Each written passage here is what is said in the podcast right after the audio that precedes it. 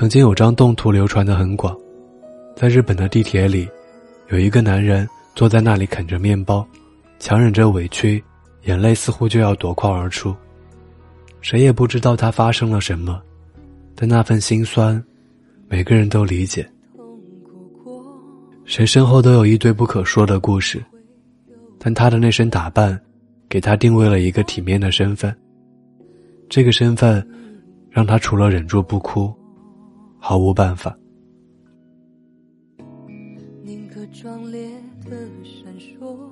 成灵的代价就是会失去自我，因为我们只能把真实的自己藏在车里。打开车门走出去，就必须得微笑面对着每一个人。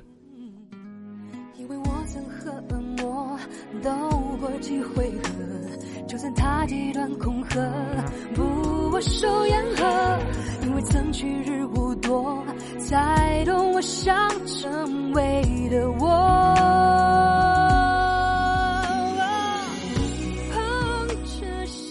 嘿，你好吗？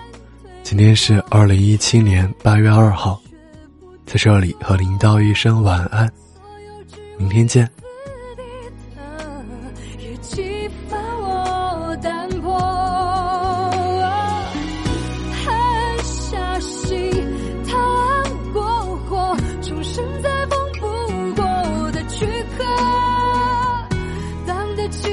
是